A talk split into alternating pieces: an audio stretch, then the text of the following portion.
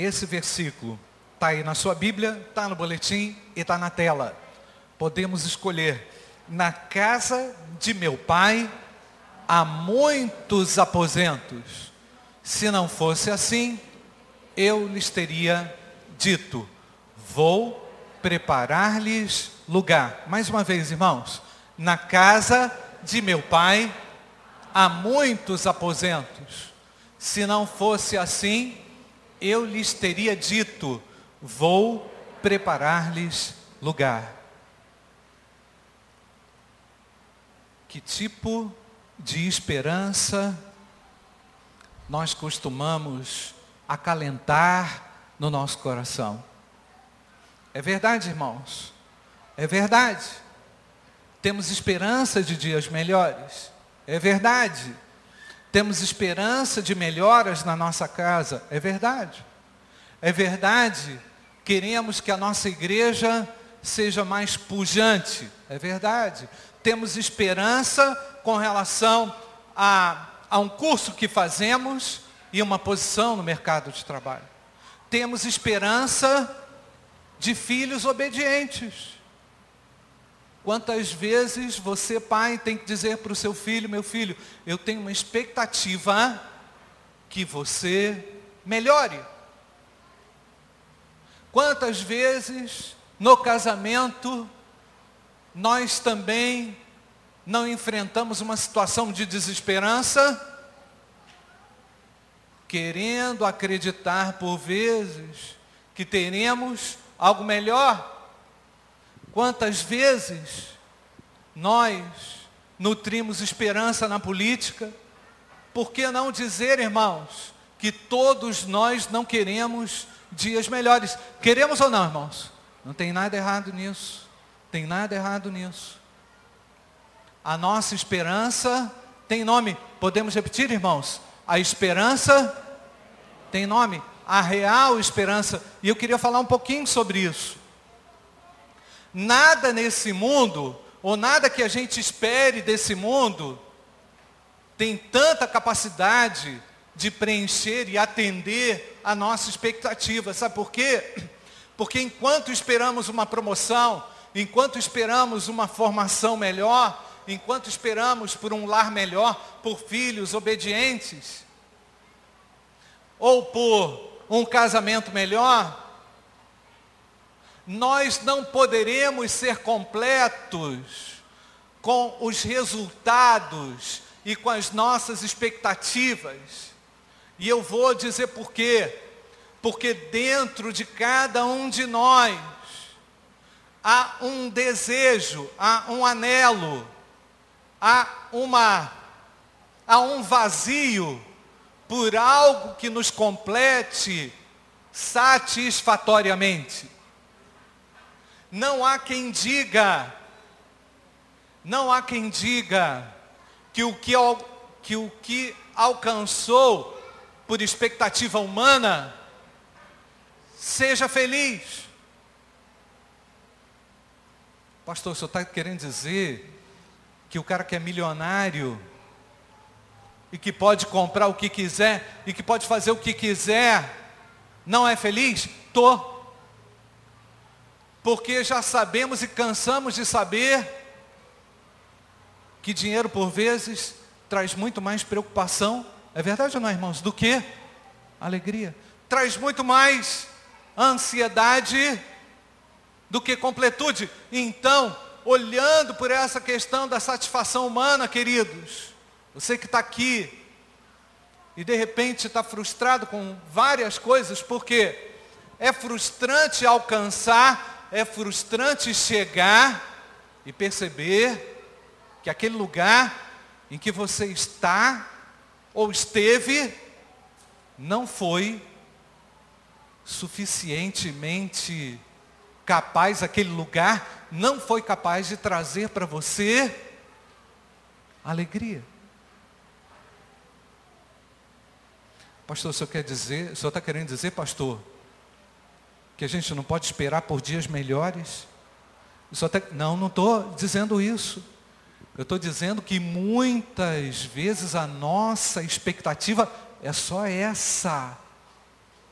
Eu estou dizendo que o ser humano, de uma forma geral, tem uma imensa necessidade de ser suprido nas suas expectativas de alma.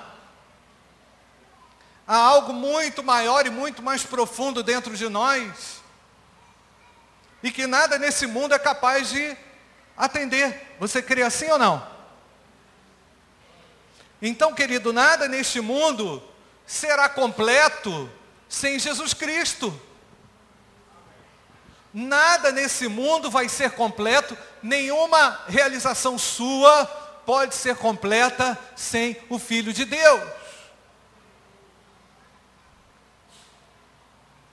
E é importante eu lembrar aqui também o seguinte, gente.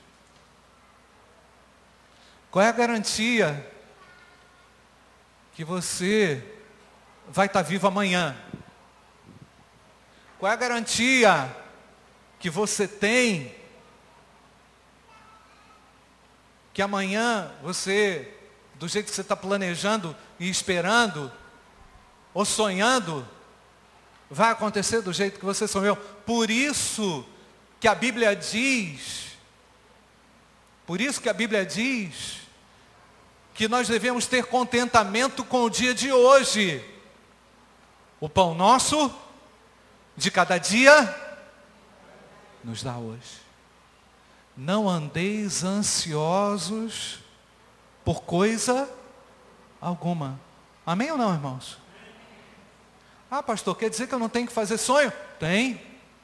Quer dizer que eu não posso sonhar? Pode. Agora, cuidado para não ser levado por um combustível errado. Porque por vezes esses sonhos são impulsionados, esses desejos são impulsionados por motivações esquisitas. E nós vamos ter que olhar para que tipo de esperança realmente nós queremos desenvolver. Então, por vezes a nossa expectativa ela está só relacionada ao momento transitório. Semana que vem vou entrar de férias. Ah, graças a Deus, não aguento mais o meu chefe. Ah, graças a Deus, ficar livre daquele povo que só me pressiona. Ai, que bênção. Aí depois as férias acabam, né? E aí depois tudo volta ao normal. Você percebe que por vezes, queridos, a nossa vida vai sendo levada por algumas janelas que se abrem, se fecham, se abrem, se fecham, e Jesus está oferecendo uma esperança eterna para o seu povo. E Deus tem uma esperança garantida no céu. É isso que está escrito. Na casa de meu pai é o que, irmãos? Muitos aposentos. Jesus está tirando os olhinhos dos discípulos para cá, Parem de olhar as circunstâncias e olhem para lá. Olhem, olhem numa perspectiva maior. Olhem para aquilo que eu vou realizar no céu. Deus em Cristo foi preparar um lugar no céu. Na casa do meu pai é o que, irmãos? Muitas moradas. Por isso que a nossa vida por isso que a vida do cristão precisa conter esse elemento fé e esperança na palavra de Deus, irmãos. Não é na palavra que alguém te deu. A palavra que alguém te deu, por vezes, nem sempre é a melhor. Aliás, está escrito, né, irmãos? Maldito o homem é isso ou não é, irmãos? Então Jesus Cristo, ao vir ao mundo, e ao perceber a dinâmica da vida dos humanos, quis oferecer uma esperança real. Enfim, irmãos, nós, apesar de termos algumas expectativas gostosas, muito legal, meu filho vai nascer, ou então você papai, você avô, ou eu vou trabalhar naquela nova empresa, ótimo, mas nós não podemos colocar o nosso coração nisso.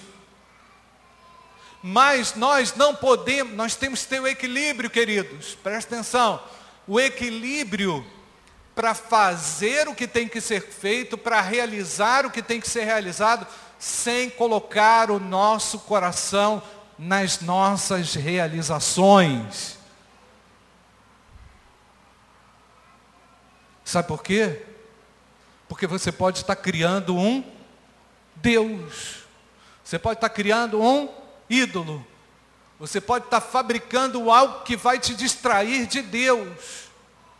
E Deus é soberano. E Ele tem um nome chamado Jesus, que quer dar a você que entrou aqui perdido uma esperança eterna. Não há nenhum problema em fazer um programa de férias, não há nenhum problema em fazer um novo curso para melhorar a sua condição profissional, não há nenhum problema você gerar uma expectativa legal para uma obra que você vai fazer, ou para um projeto que você vai fazer, ou para, um novo curso que você vai fazer, enfim, sei lá. Não há nenhum problema nisso. Mas olha o que, que o apóstolo Paulo disse. Se a nossa esperança em Cristo só vale para esta vida, 1 Coríntios 15, 19. Se a nossa esperança em Cristo só vale para essa vida, nós somos as pessoas mais infelizes desse mundo. Sabe por quê? O apóstolo Paulo já sabia que o mundo não tinha nada para oferecer. O apóstolo Paulo já sabia que o mundo era um lugar perigoso para os crentes. O apóstolo Paulo já sabia, tinha experimentado na própria carne as mazelas da própria missão e da própria vida cristã.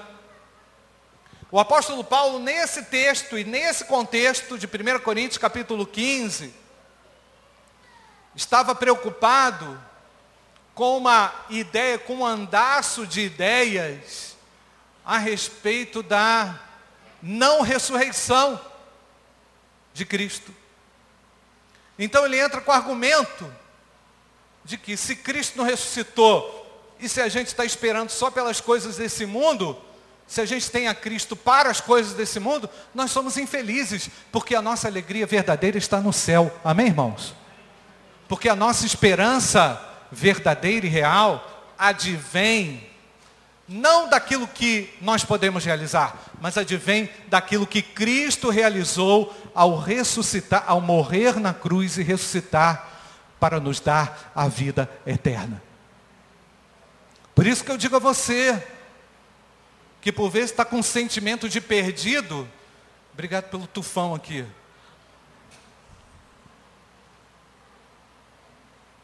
Ô gente, esse negócio aqui é bom pra caramba. Por isso, por isso, por isso que eu digo a você que a esperança das coisas nesse mundo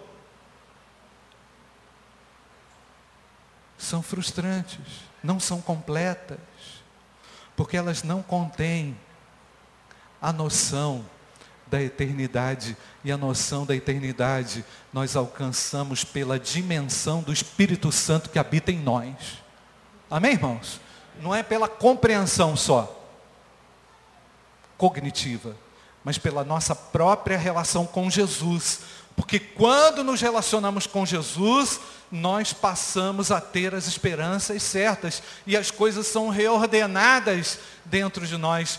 Para isso veio o Filho do Homem, para colocar em ordem o que estava em desordem dentro do coração das pessoas. Porque o povo de Israel foi idólatra. Porque o povo para o qual Jesus pregou não o aceitou. Ele veio para os que eram seus, mas os seus não receberam. Porta fechada. Preferiram arcar com o custo de esperar pela religião. Preferiram arcar com o custo de preservar tradições. Então, gente, algumas pessoas que estão enganados com as coisas desse mundo, enganados com as pequenas coisas desse mundo, com pequenas conquistas, não desmereço-as, contudo, elas não contêm em si algo que possa realmente trazer satisfação. O indivíduo, ele alcança uma realização. Vamos pensar nas Olimpíadas de inverno que teve aí agora, não é? nos recordes. Depois vem outro, bate outro recorde, depois vem outro, bate outro recorde. O cara que bateu o recorde há três anos atrás não sente nada mais. Ele venceu e acabou. Ou então, o cara foi muito bom um dia, no futebol, ou em qualquer outra área do desporto, e ele não consegue ser mais, e agora, Elmo? Não estou falando contigo não, porque você continua bom.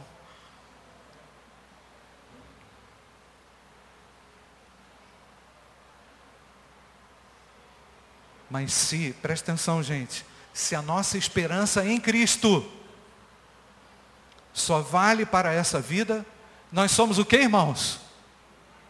As pessoas mais infelizes. E o Espírito Santo está querendo que você olhe da forma certa para Deus, porque a esperança tem um nome. A esperança é Jesus.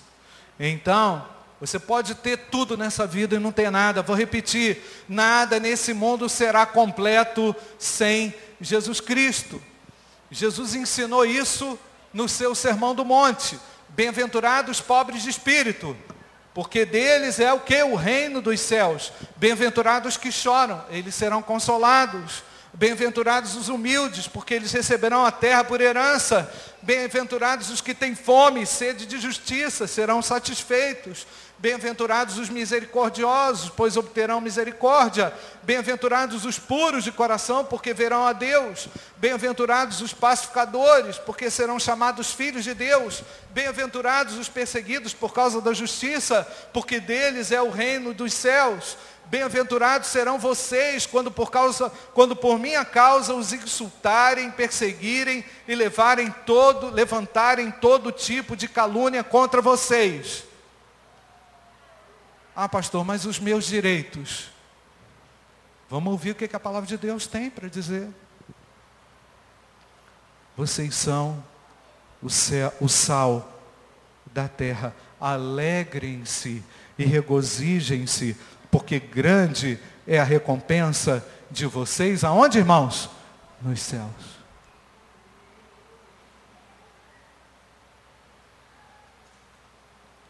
Sabe, gente, eu quero falar com vocês aqui uma coisa muito séria hoje. Tudo aqui é sério. Cuidado onde você tem colocado o seu coração. Porque onde estiver o seu coração, aí estará também o seu tesouro.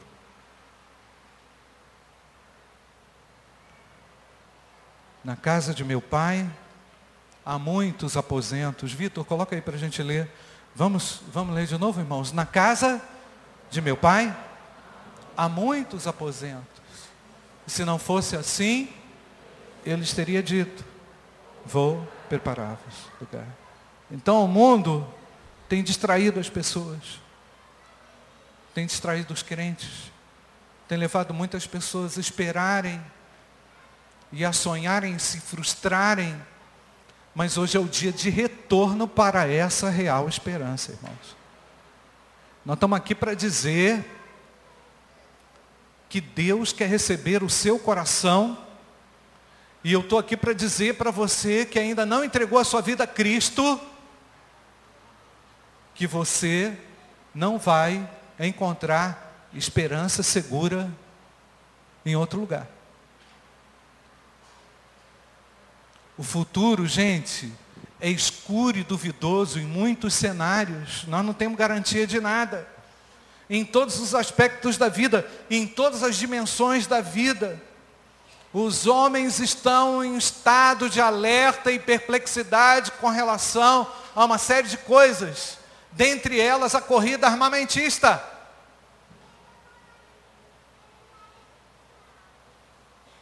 Nós vivemos num cenário adverso. Ninguém precisa falar isso. Sempre viveu. A igreja nunca viveu um cenário favorável. Louvado seja Deus por isso, irmãos.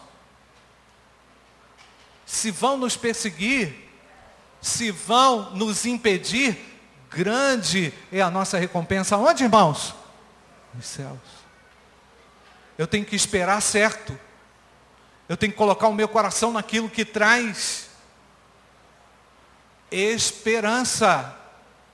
A Bíblia ensina para eu trazer à memória aquilo que me dá o que, irmãos? Esperança. Aí a pessoa pensa assim: ah, meu namorado novo. Não sou contra o namorado.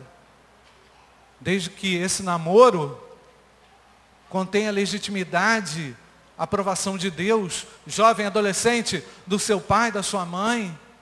Querido jovem, como isso é importante. Mas sabe o que, que muita gente faz com o nome de Jesus, gente?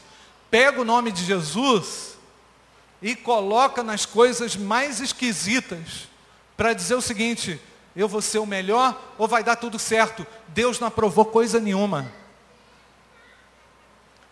Porque a real esperança, a real esperança porque aquilo que Deus veio realmente trazer tem sido esquecido e tem sido deixado de lado.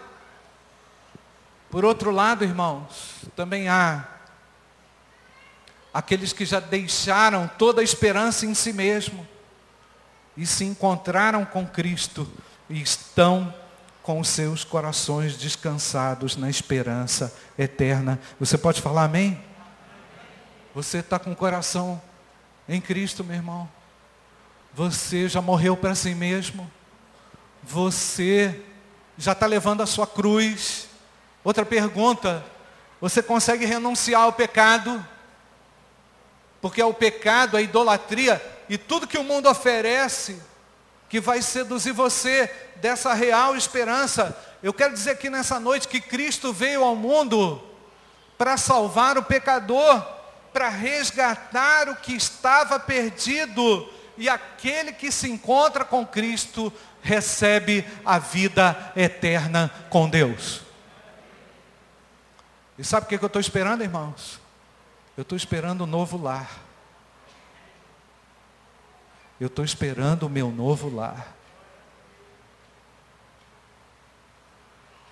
Eu estou esperando o meu novo lar. Você pode falar isso, querido? Eu estou esperando meu novo lar. Na casa de meu pai, há o que, irmãos? Muitos aposentos, muitas moradas. Aí Jesus ainda até reitera a sua informação, a sua, a sua afirmativa, dizendo: se não fosse assim, eu teria dito a vocês, porque eu vim para falar toda a verdade de Deus. Eu não estou de brincadeira. Jesus está dizendo para os seus discípulos num papo muito sério, uma conversa muito honesta. Eu estou falando a verdade. Eu estou indo preparar lugar. Ô gente, vamos aguardar. Vamos aguardar. Vamos esperar pelas coisas certas. É muita perda de tempo. É muito consumo de energia com aquilo que não traz resultado, vida. E quando nós acalentamos no nosso coração essa real esperança, a gente percebe que a gente pode investir tudo. Sabe por quê, irmãos? Porque Jesus Cristo garante na sua palavra segurança.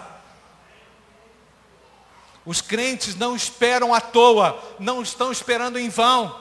Os cristãos não estão perdendo tempo como muitos dizem, estão nutrindo e preservando os seus corações e se concentrando em Cristo, o Filho de Deus. O apóstolo Paulo chegou a dizer: Fui crucificado com Cristo. Assim já não sou eu quem vive, mas Cristo vive em mim. Olha que despersonalização, irmãos. Não é uma despersonalização, mas é uma, é uma, é uma ausência total do eu.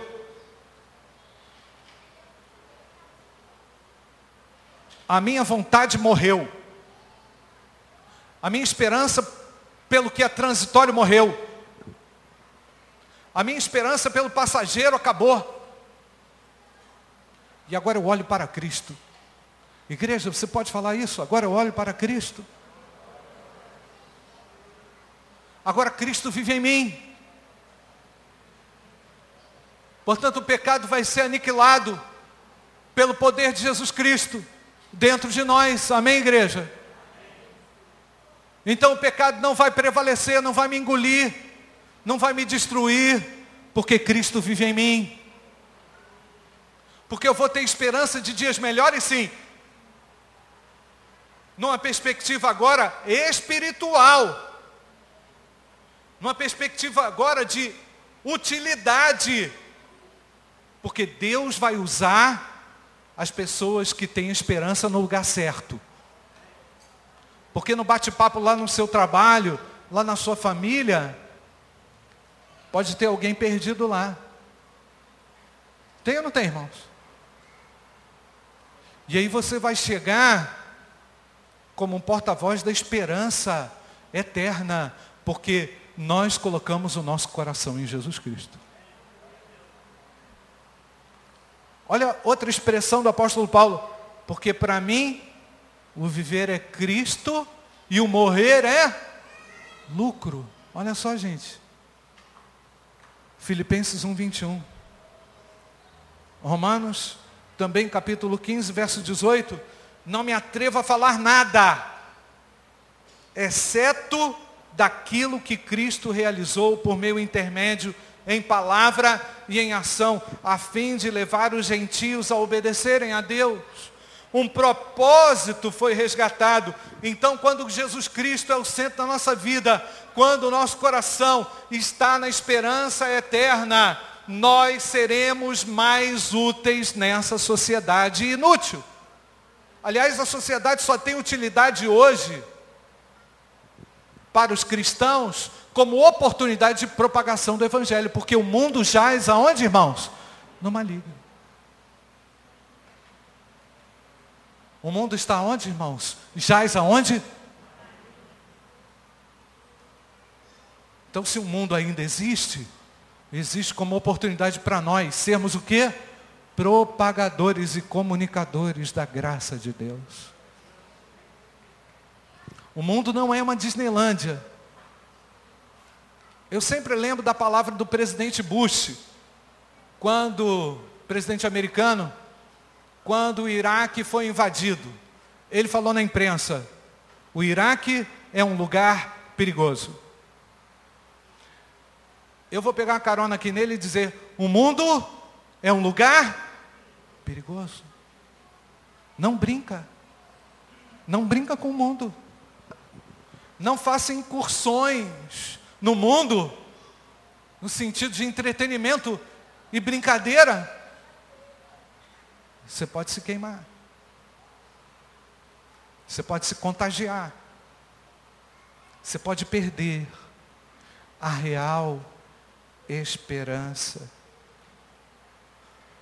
A esperança tem um único nome: Jesus Cristo. Os salvos por Jesus Cristo ganharam do Senhor o perdão. Somos justificados e fomos justificados por todas as coisas erradas que nós fizemos. Amém, irmãos? Nenhuma condenação há para os que estão em Cristo Jesus. Então, o que podemos esperar? Vou responder com Tito capítulo 2, versículo 13. Aguardando a bem-aventurada esperança do aparecimento da glória do grande Deus e nosso Senhor Jesus Cristo. Na casa de meu pai, vamos ler de novo, Vitor. Na casa de meu pai há muitos aposentos. Se não fosse assim, ele teria dito: Vou preparar-lhes lugar. A esperança tem nome, mas por vezes a esperança não tem lugar. A esperança tem nome. Qual é o nome, irmãos? Jesus Cristo. Mas por vezes, ela não cabe no seu coração. E se Cristo não ocupa o seu coração, o que é que ocupa? Nós já sabemos que a esperança é Jesus. A esperança tem um nome. Mas ela precisa ocupar o seu coração.